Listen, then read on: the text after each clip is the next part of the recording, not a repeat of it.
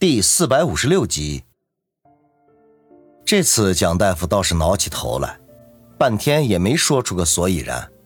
王宇生怕耽误下去，何梅会有三长两短，想着不管怎么样得给他先退烧再说呀，就赶紧的返了回来。这会儿听老太如此说，就连忙跑进屋里，取出还带着体温的药针，趴在何梅的耳边低声说道：“何梅，我拿药回来了。”现在我给你打一针，等烧退了就不会这么难受了。何梅没有任何的反应，只是嘴唇蠕动了一下。王宇差点把耳朵贴在她的嘴上，才隐约的听清楚。我不打针，我害怕打针。王宇一阵讶然，没想到这位何美女一天到晚的拿着毒针射人，自己却害怕打针，真的很想求求她的心理阴影面积啊！听话，打一针就好了。王宇管不了那么多，安慰了一句，就脱鞋上炕，取出药针，把针头里的空气推了出去，深吸一口气，伸手就去要把何梅的裤子给扒下来。何梅本能的想要推开王宇的手，可是浑身上下却一点力气都没有，迷迷糊糊的说道：“王宇，我求求你，不要欺负我。”我不想拿毒针射你。王宇无语，心说：“您都这样了，还惦记着害人呐？”不过救人要紧，他宁可冒险，当下也顾不得何梅的威胁，一下子将她的皮裤给扒了下来。一直站在地中间的老头看着咕噜咽下七口口水，居然满是皱纹的脸红了，连忙咳嗽一声，自觉地转身出去。王宇苦笑的摇摇头，取出在蒋大夫那里带回来的酒精棉，在何梅的屁股上擦了几下，算是消毒了。然后拿着药针瞄了半天，噗的一声就扎了下去。哎呦！何梅痛得全身都一拘灵，忍不住叫出声来，臀丘上的肌肉本能的就收缩了一下。放松一点，要不然针头会折在肉里的。王宇吓唬道。手上却开始慢慢的往里推药，何梅被痛的从昏迷中醒了过来，咬着嘴唇不敢乱动，眼泪在眼圈里打着转。刚才这一针扎下去，使她浑浑噩噩的大脑清醒了不少，知道王宇这是在给自己打肌肉针。可是裤子被剥下去的那一瞬间，她还是羞怯的差点要死，毕竟她那里还从来没有被男人看见过。他守身如玉二十几年，今天终于算是破壁了。好不容易把一针管的药水推了进去，王宇吐了口气，然后飞快地把药针拔了出来，拿着酒精棉按在针眼上，轻轻地揉动几下，手掌的边缘无可避免地碰触到了何梅光滑细腻的皮肤，感觉就是摸到了绸缎上似的。没想到何美女的皮肤这么好啊！王宇由衷的感叹一声，视觉和触觉的双层诱惑，他还真是有点抵挡不住啊！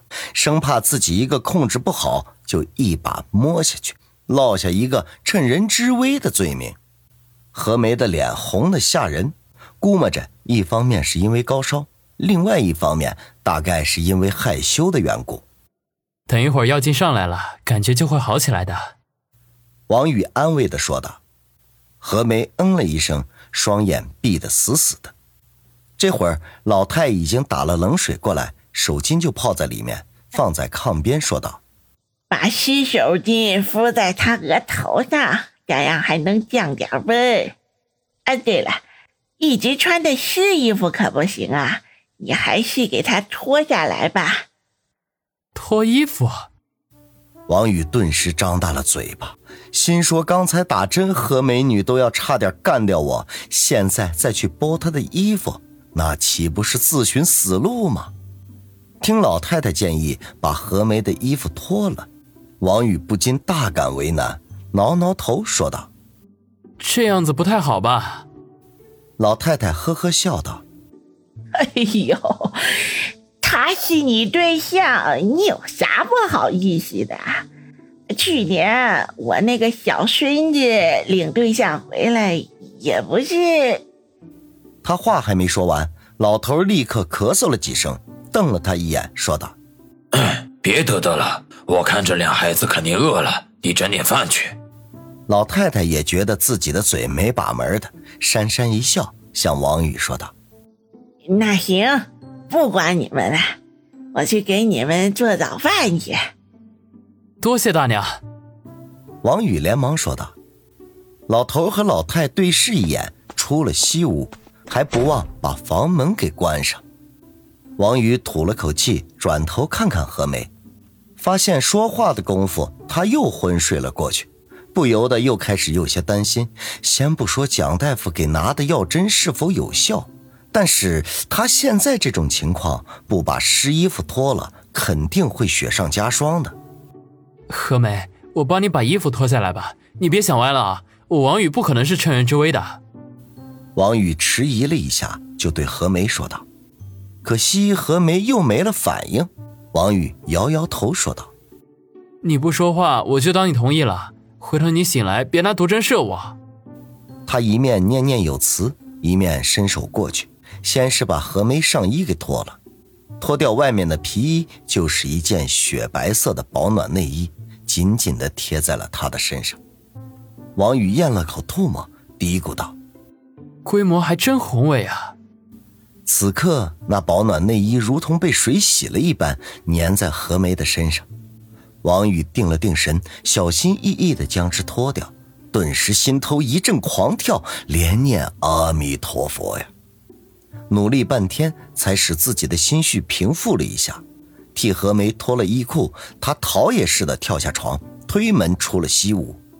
他虽然对女人没有任何的抵抗力，也不是什么正人君子，可是趁人之危这样的事情是绝对不会做的，这也是他做人的一个底线。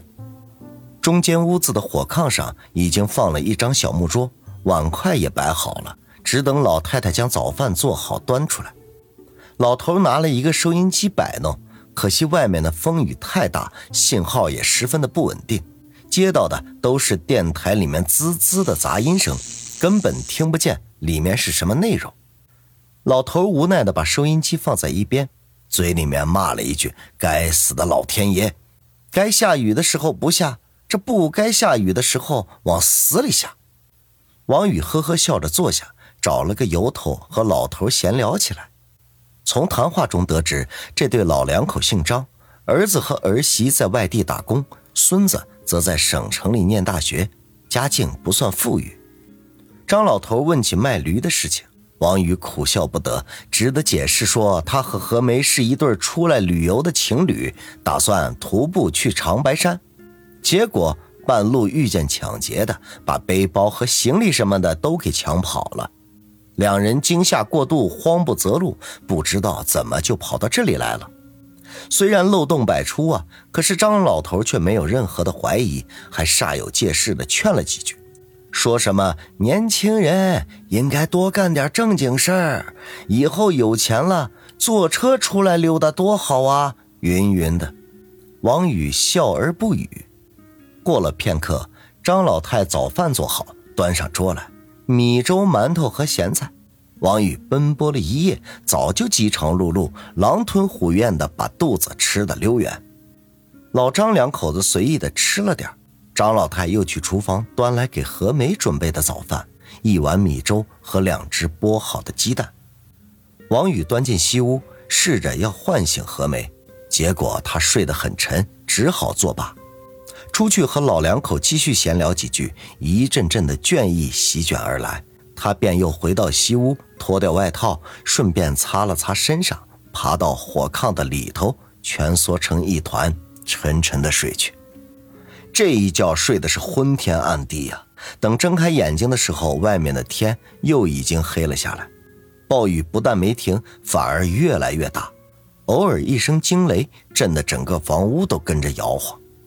王宇吐了口气，只觉得浑身酸痛，脸颊发烧，暗存这怕是感冒的前兆了。毕竟与何梅相遇的时候，他刚刚大病初愈。